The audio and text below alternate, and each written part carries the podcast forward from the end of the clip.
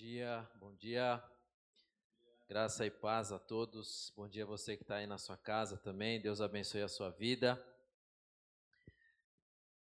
Fico feliz em ver alguns ro rostos diferentes, alguns rostos antigos, né?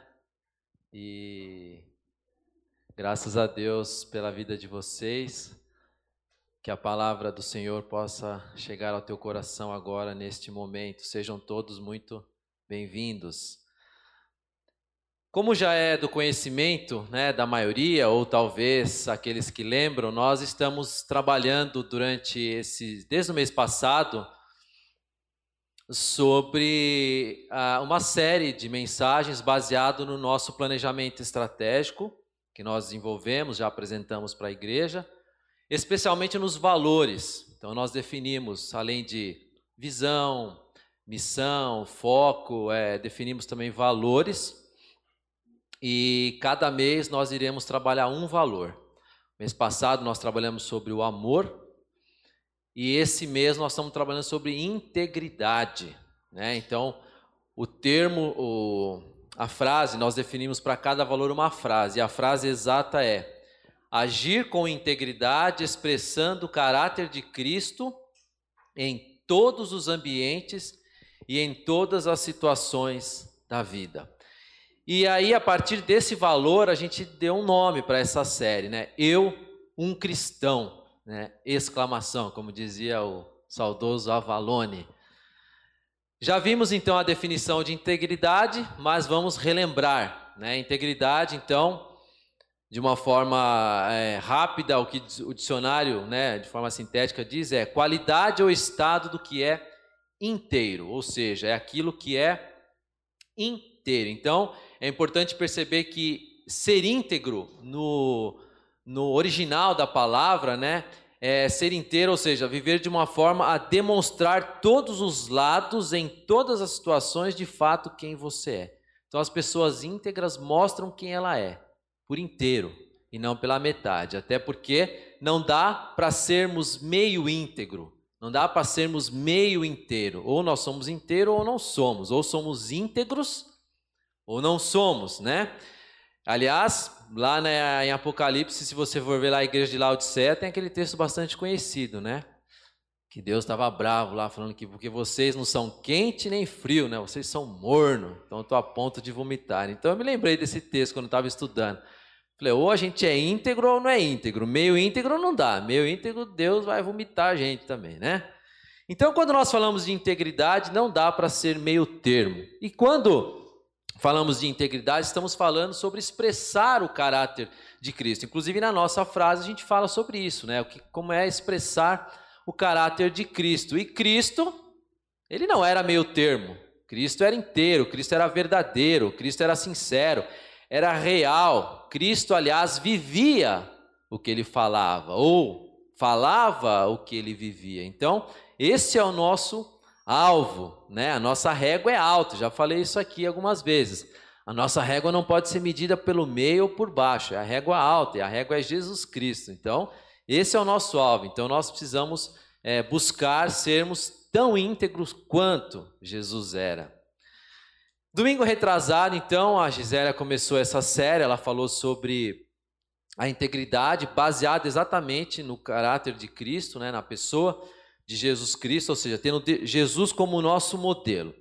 Semana passada, o Zé Polak, né, o nosso, vamos dizer, o nosso seminarista, que está começando, é, ele falou também sobre sermos íntegros na sociedade, né, de forma a darmos um testemunho público na sociedade como pessoas íntegras, como nós devemos nos portar diante da sociedade. E hoje, então, nós vamos aprender um pouco sobre como ser íntegros na nossa relação com as pessoas, especialmente na comunidade, na família. Então, a integridade entre as pessoas, né?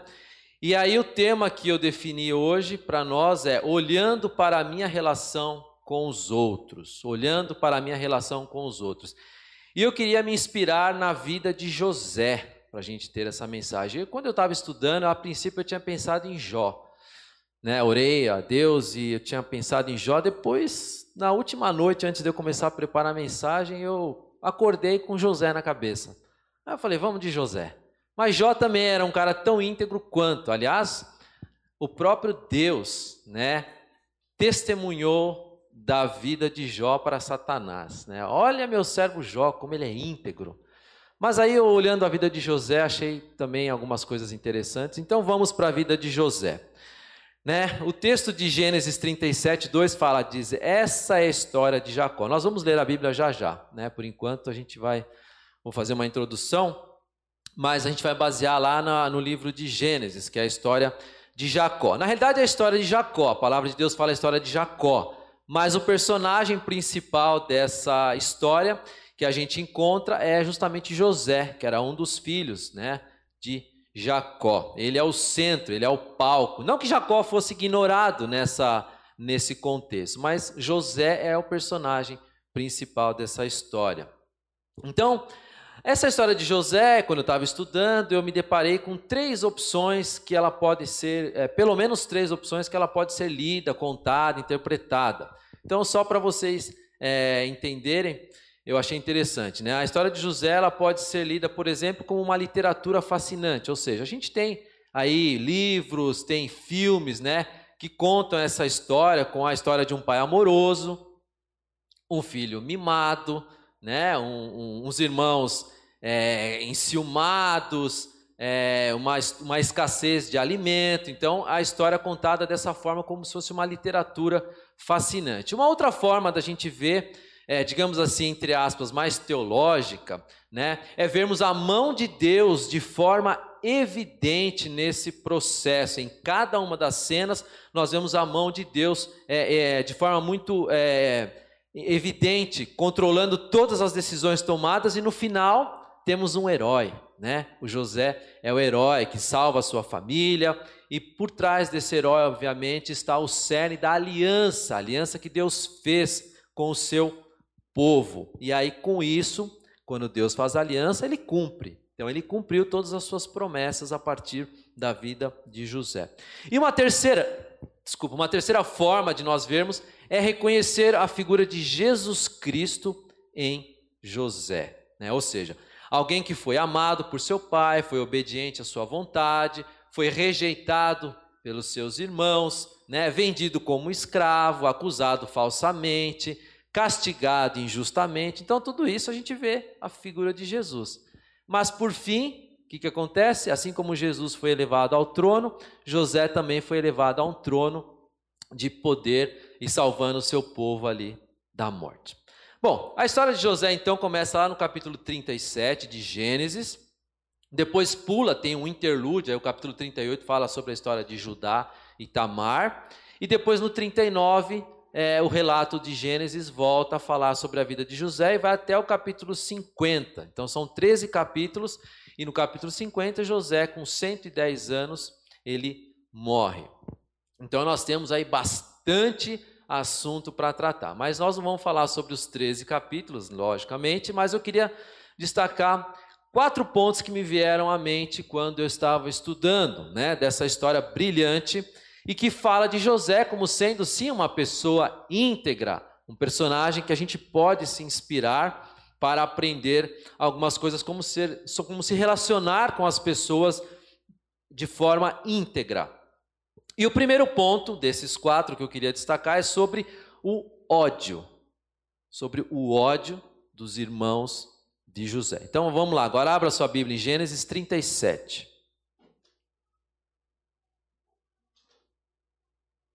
Gênesis 37, eu vou ler na versão nova versão transformadora, está aí projetado para vocês.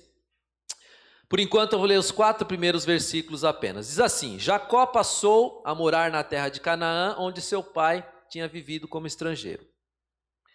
Este é o relato de Jacó e sua família. Quando José tinha 17 anos, cuidava dos rebanhos de seu pai, trabalhava com seus meios irmãos os filhos de Bila e Zilpa, mulheres de seu pai, e contava para seu pai algumas das coisas erradas que seus irmãos faziam. Jacó amava José mais que a qualquer outro de seus filhos, pois José havia nascido quando Jacó era idoso. Por isso, certo dia, Jacó encomendou um presente especial para José, uma linda túnica. Os irmãos de José, por sua vez, o odiavam, pois o pai deles o amava mais que a todos os outros filhos. Não eram capazes de lhe dizer uma única palavra amigável. Então Jacó, pai de José, teve quatro mulheres, né? a Lia, a Raquel, a Bila e a Zilpa. Né? A Zilpa era a serva de Lia e a Bila era a serva de Raquel. Mas a mulher que ele realmente amava e que ele lutou por ela, ele trabalhou lá para o sogro dele, a princípio era sete anos. Aí o sogro falou: Não, amigão, aqui não. Primeiro é a mais velha, depois você pega a mais nova. e aí, sete anos, ele ficou com a filha mais velha, que era a Lia. E aí Labão falou para ele, ó, mais sete aninhos. Aí ele amava tanto a Raquel que ele foi lá e batalhou sete anos, 14 anos para poder casar com a esposa que ele realmente amava. Então ele realmente amava, né? E aí essa era então a Raquel. E com Raquel, Jacó, José teve, é, Jacó teve dois filhos, José e Benjamim, tá certo? que era os filhos, os filhos da, da mulher que ele realmente amava. E o versículo 3 deixa claro isso, né? Que Jacó amava mais a José do que a todos os filhos. Bom, esse fato de Jacó amar mais a José que todos os outros filhos já era o suficiente, né? Um motivo suficiente para quê? Para os irmãos o odiarem, né? E isso ficou mais evidenciado ainda quando José foi lá e ganhou o que do Jacó, né? O Jacó mandou fazer uma túnica para ele, uma túnica especial. E essa túnica, ela tinha um significado, não era simplesmente uma roupa qualquer. Ela tinha um significado dentro daquele contexto, dentro daquela, é, daquela cultura, né?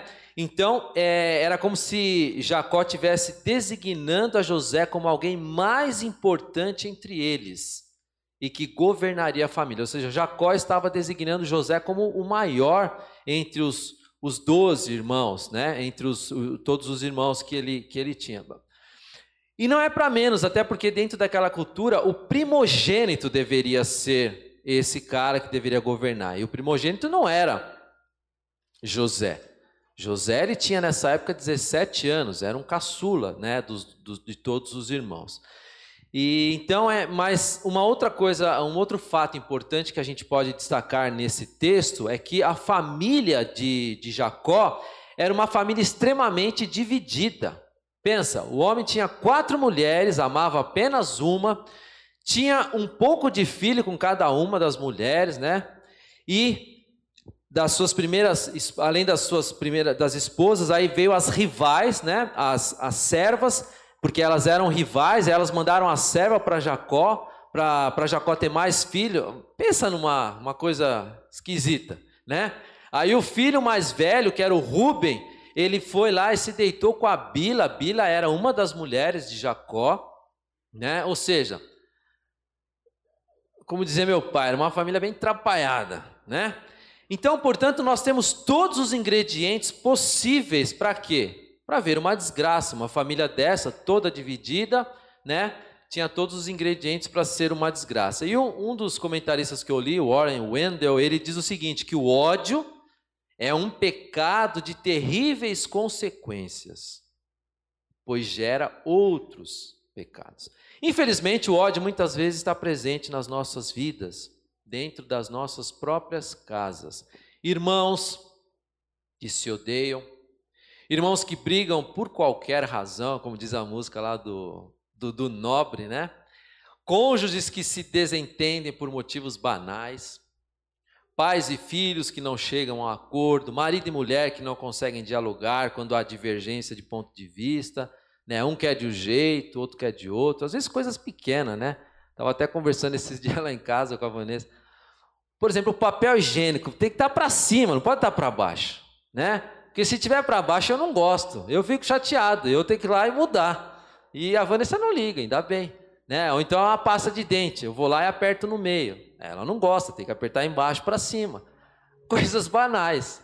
Mas às vezes isso gera conflitos entre os casais. E eu não estou falando da minha cabeça, eu já ouvi pessoas falarem isso também, que trabalham com casais, e é interessante. Mas são coisas pequenas que às vezes vai gerando ódio no nosso coração, isso vai gerando conflito, né? Isso parece ridículo, mas essas picuinhas geram realmente conflitos.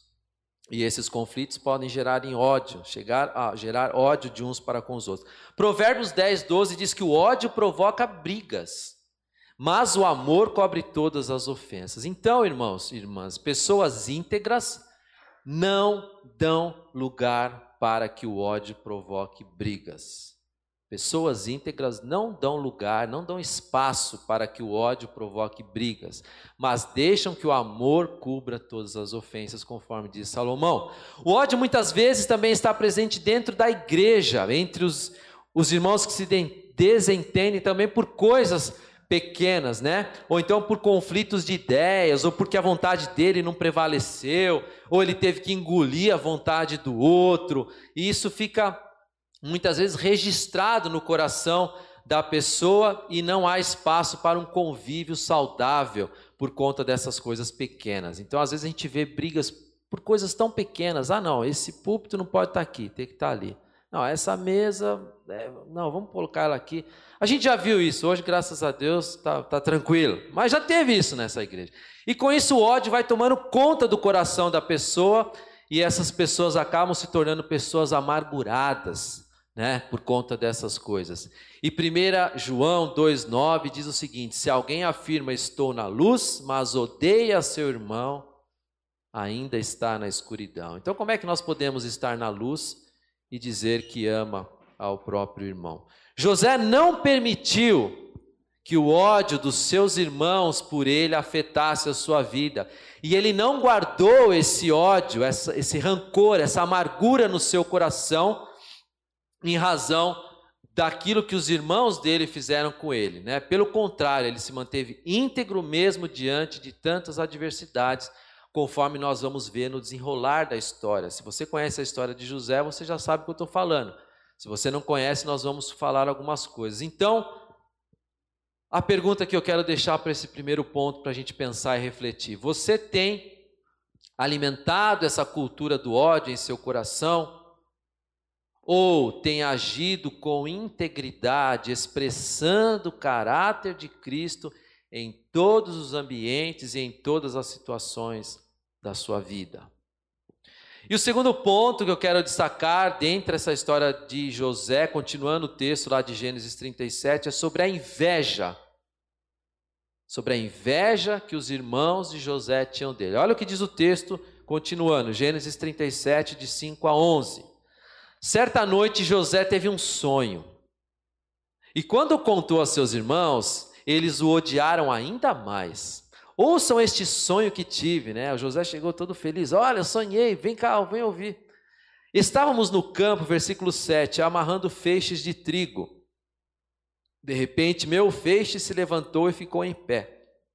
E seus feixes se juntaram ao redor do meu e se curvaram diante dele. Seus irmãos responderam: Você imagina que será nosso rei? Pensa mesmo que nos governará? E o odiaram ainda mais por causa de seus sonhos e da maneira como os contavam. Pouco tempo depois, José teve outro sonho.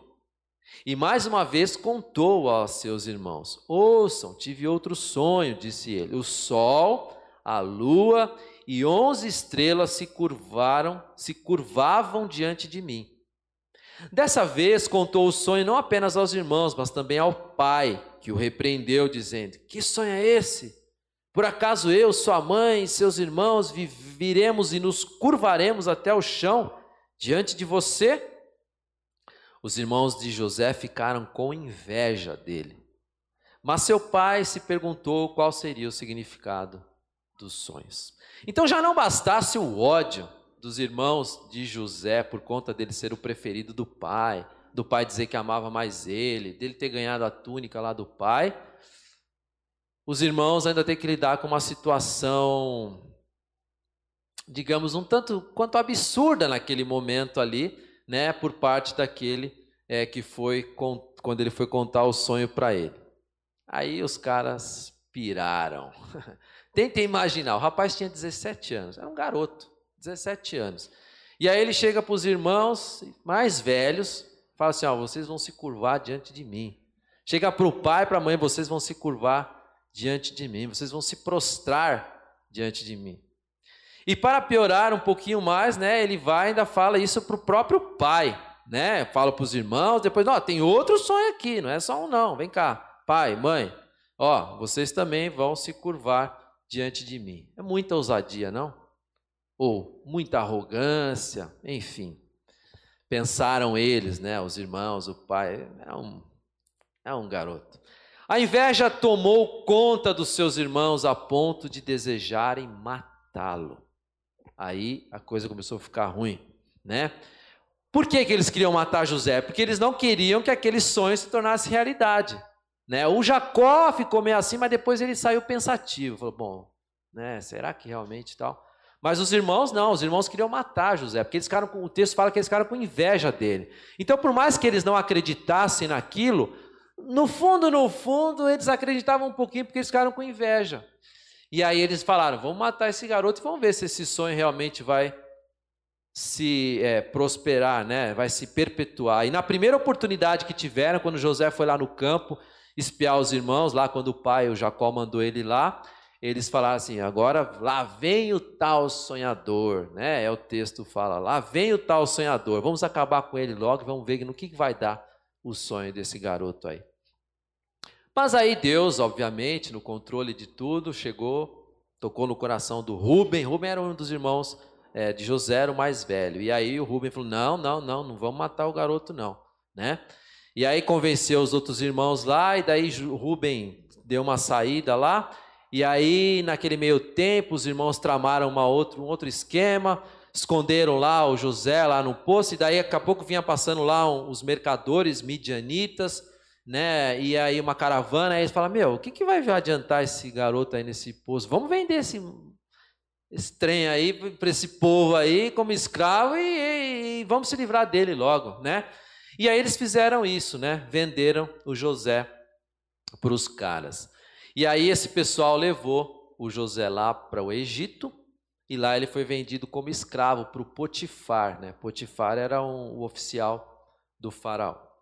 Então, o sonho de José ele relatava que ele é que seria bem sucedido. E os irmãos, ao contrário, teriam que se prostrar diante dele. Portanto, então, a inveja, a inveja causa um sofrimento interior quando vemos o outro ser bem-sucedido. A inveja causa um sofrimento interior quando a gente vê outra pessoa ser bem-sucedida. Como é difícil para nós muitas vezes, ver alguém ser bem sucedido, né? Seja na área que for, ou é na área financeira, na área sentimental, nos estudos, no casamento, na família, na igreja, né?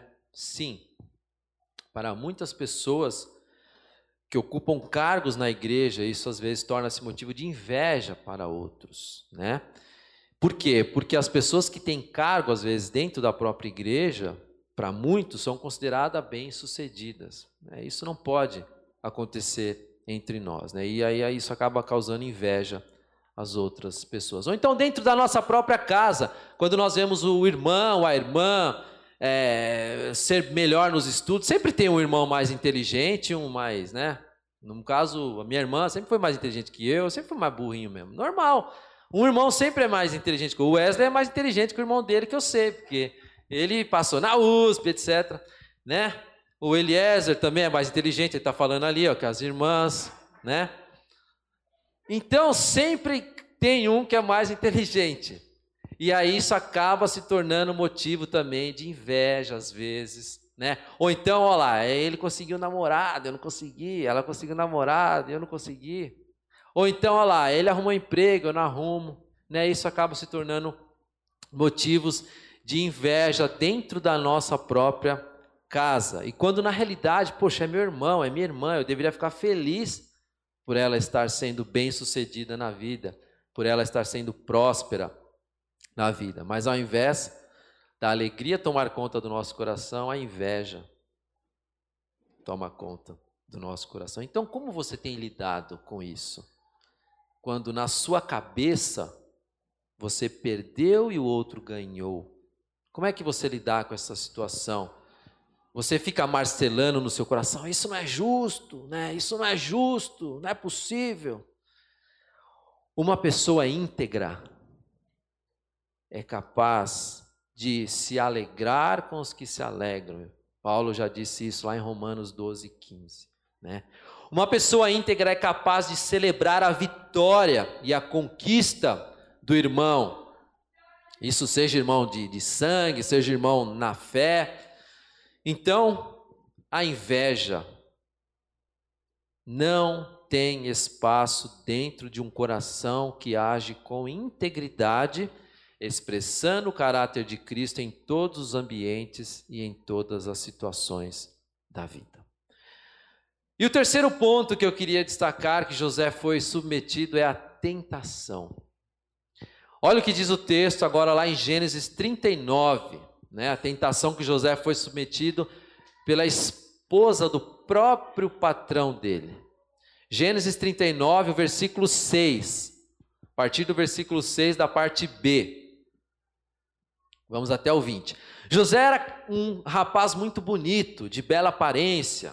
E logo a esposa de Potifar, lembra-se Potifar, era ah, o para quem José foi vendido, né, que era o oficial lá do faraó.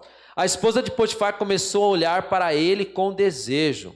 Venha e deite-se comigo, ordenou ela. Ordenou ela, o texto fala, não foi nenhum convite. José recusou e disse: Meu senhor me confiou todos os bens de sua casa e não precisa se preocupar com nada. Ninguém aqui tem mais autoridade que eu. Ele não me negou coisa alguma, exceto a senhora, pois é mulher dele. Como poderia eu cometer tamanha maldade? Estaria pecando contra Deus.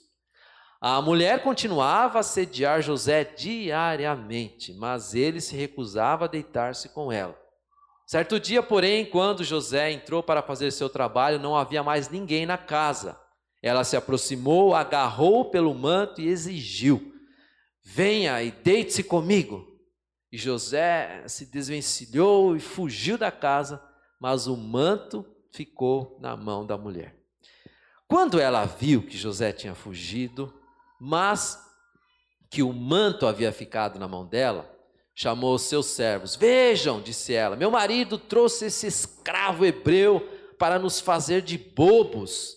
Ele entrou no meu quarto para me violentar, mas eu gritei. Quando ele me ouviu gritar, saiu correndo e escapou, mas largou seu manto comigo. Ela guardou o manto até o marido voltar para casa. Então contou-lhe a sua versão da história o escravo hebreu que você trouxe para a nossa casa, o escravo hebreu que você trouxe para a nossa casa, tentou aproveitar-se de mim, disse ela. Mas quando eu gritei, ele saiu correndo e largou seu manto comigo. Ao ouvir a mulher contar como José havia tratado, Potifar se enfureceu. Pegou José e o lançou na prisão, onde ficavam os prisioneiros do rei. E ali José permaneceu. Pensa numa situação embaraçosa, uma situação complicada, né? delicada. A mulher do próprio patrão do cara tenta seduzir ele. Na cabeça dela, José era um empregado do patrão dela. Bom, na ausência do Potifar, quem manda aqui sou eu, né? Então, ela daria as ordens. Então, na cabeça dela, José era um escravo, né? era um empregado. Então, ele, ela poderia ter esse direito de mandar. E aí ela pensou, né? Bom, ele vai ter que me obedecer, né? Senão eu vou denunciá-lo por desacato à autoridade, né? Mas José não estava disposto a sacrificar a sua pureza e nem a sua integridade apenas para agradar uma mulher sem vergonha. Vamos falar o termo correto, né? Uma mulher perversa, uma mulher safada que estava tentando usar da sua própria autoridade para humilhar José. Bom, realmente foi preciso muita coragem, né? O texto fala que diariamente ela tentava seduzi-lo. Então foi preciso muita coragem da parte de José para vencer essa tentação. Sendo José um homem íntegro, ele tinha os seus argumentos, né? E pelo menos três argumentos a gente pode identificar aqui para ele poder é, fugir dessa situação. Primeira coisa, você é mulher de outro homem, como poderia eu me deitar comigo? Então, primeiro argumento de José: você é mulher de outro homem, então eu não tenho direito de me deitar com você. Segundo argumento: meu senhor, né, o Potifar, confia em mim. Como eu vou trair a confiança do meu próprio chefe? Terceiro argumento: mesmo mesmo que ninguém ficasse sabendo, porque lembra, eles estavam sós, não tinha ninguém lá naquele momento lá no palácio. Mas mesmo que ninguém ficasse sabendo, Deus ficaria sabendo e não se agradaria de tal atitude. Que integridade. Muitas vezes, realmente, fugir é sinal de covardia, né? Mas nesse caso, não. Nesse caso, fugir é a prova de coragem e de integridade. Segundo Timóteo 2:22, Paulo alerta: foge das paixões da mocidade. Quantas vezes nós somos tentados a agir de forma errada, achando que pelo fato de ninguém estar vendo, ah, dá um jeitinho aqui, não tem ninguém vendo, aquilo não vai causar nenhum problema para nós. Por exemplo, quem acha que a pornografia não está dentro da igreja, né? Infelizmente, está enganado. Para se ter uma ideia da dimensão desse problema, eu estava pesquisando nos Estados Unidos, foi feita uma pesquisa há uns dois anos, e mais de 60% dos cristãos casados assumem que vem pornografia. Eu estou falando disso porque é uma tentação. As, né? José sofreu uma tentação desse tipo, então isso está dentro do texto.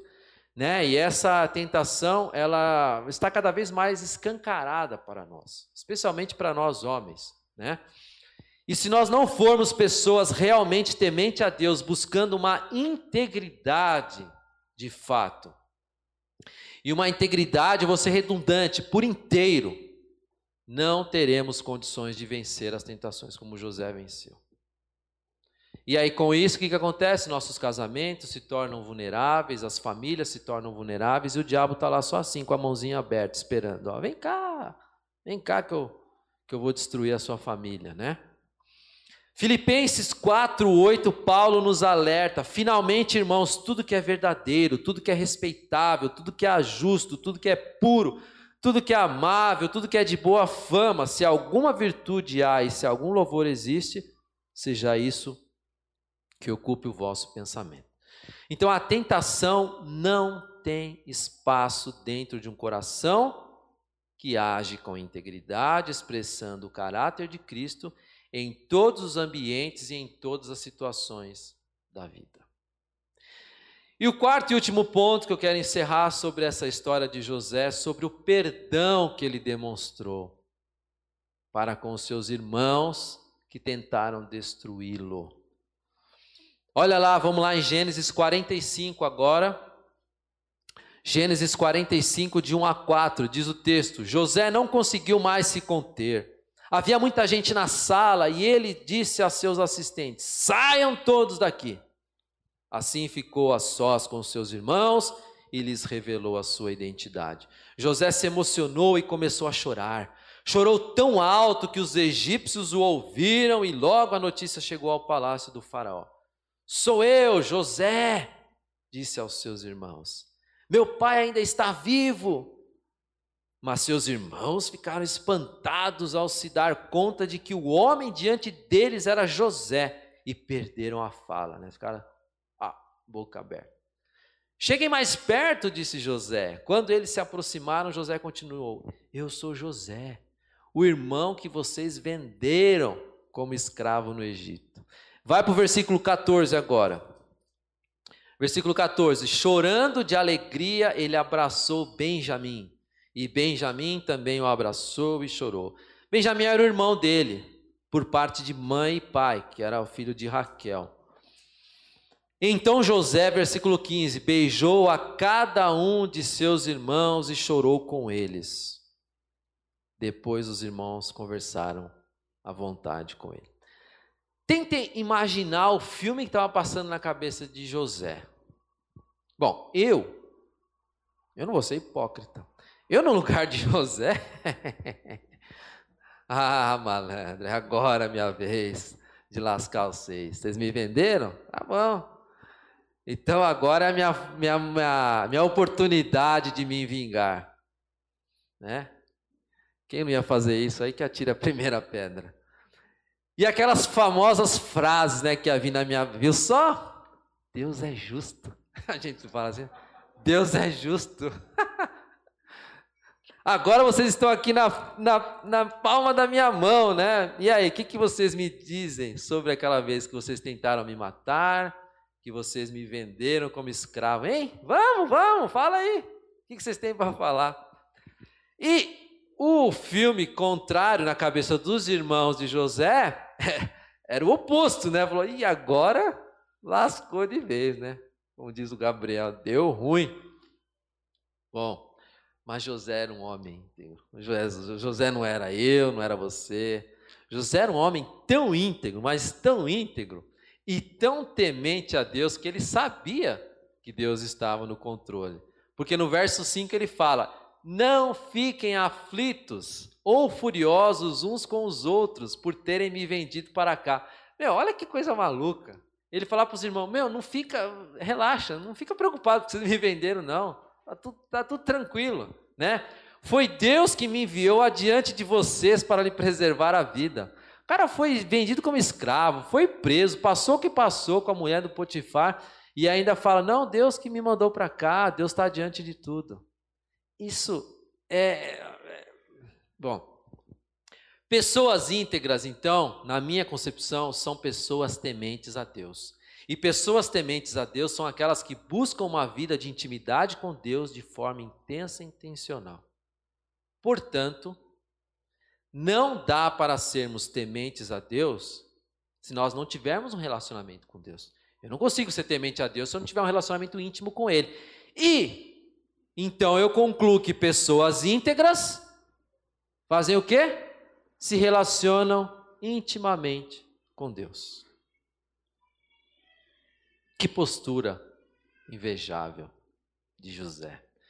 Que postura digna de uma pessoa que esbanjava a integridade em meio a tantas adversidades, né? Em meio a situação é, uma situação tão desfavorável ou uma situação tão favorável para ele revidar. Mas ele se manteve íntegro e temente a Deus.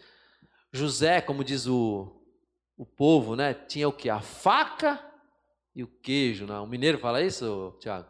José tinha a faca e o queijo. Né? O paraibano fala faca, o mineiro fala o queijo. Aí juntou com a faca e o queijo. E ele podia fazer o que ele quisesse com os seus irmãos. Os irmãos que o odiaram, que o invejaram, os irmãos que não o perdoaram, os irmãos, aliás, os irmãos que o maltrataram, os, os irmãos que o humilharam, mas que ele mesmo assim os perdoou. José agiu com integridade.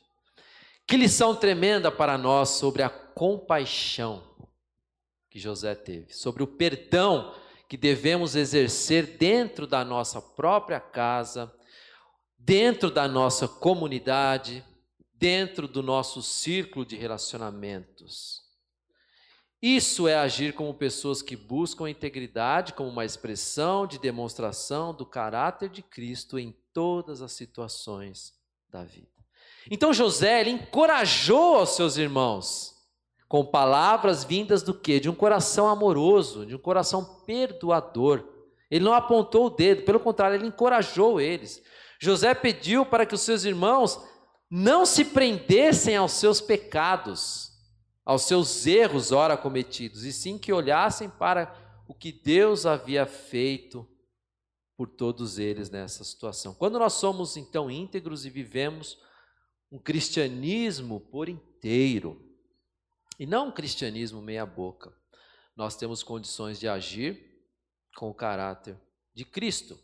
E não com o nosso próprio caráter, nós temos condições de agir segundo a vontade de Cristo e não segundo a nossa vontade.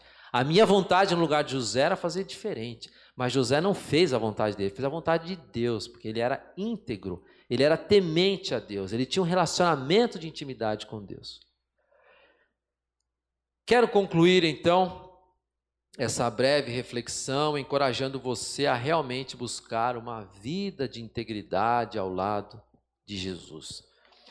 Deus não quer que tenhamos ódio em nosso coração. Deus não quer que a inveja faça parte das nossas vidas. Deus não quer que nós sejamos pessoas vulneráveis e caiamos em tentação. Deus não quer que deixemos de demonstrar de demonstrar compaixão, de demonstrar amor, de demonstrar perdão uns pelos outros, perdão por aqueles que nos feriram. Mas Deus quer que dentro da nossa relação com outras pessoas, seja da nossa família, seja da nossa igreja, da nossa comunidade, seja do nosso círculo de, de, de relacionamentos, não importa. Deus quer que nós possamos agir com integridade, expressando o caráter de Cristo em todos os ambientes e em todas as situações da vida. E eu encerro com C.S. Lewis. Abre aspas. Integridade é a coragem de fazer o certo. Integridade é a coragem de fazer o certo, apesar das consequências e da inconveniência. Vou repetir. Integridade é a coragem de fazer o certo, apesar das consequências e da inconveniência. Que Deus nos ajude a sermos pessoas íntegras nos nossos relacionamentos uns com os outros. Amém? Pai querido, eu quero te agradecer por essa história, Pai. Agradecer pela vida de José, porque ele nos inspira, ele nos encoraja.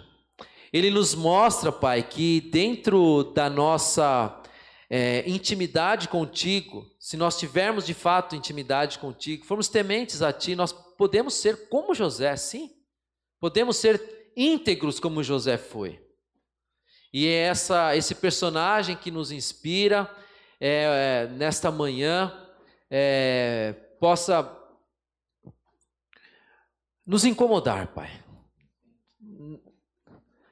eu quero me sentir incomodado, Deus. Eu me senti incomodado quando eu preparei esta, quando o Senhor colocou no meu coração, e eu me senti incomodado agora, e eu quero que os meus irmãos, irmãs e todos que estão nos ouvindo possam também se sentir incomodados, a ponto de buscar e desejar a ter uma vida de integridade, sim.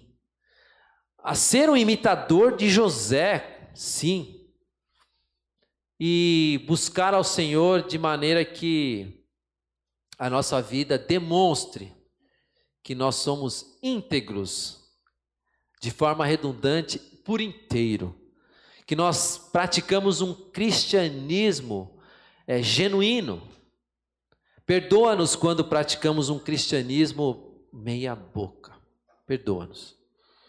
E ajuda-nos a olharmos para Ti, buscarmos ser tementes ao Senhor, a ponto de conseguir essa integridade em nossos corações, em nossos relacionamentos de uns para com os outros. E assim as nossas famílias serão abençoadas, a nossa igreja será abençoada, nós seremos abençoados em nome de Jesus. Amém.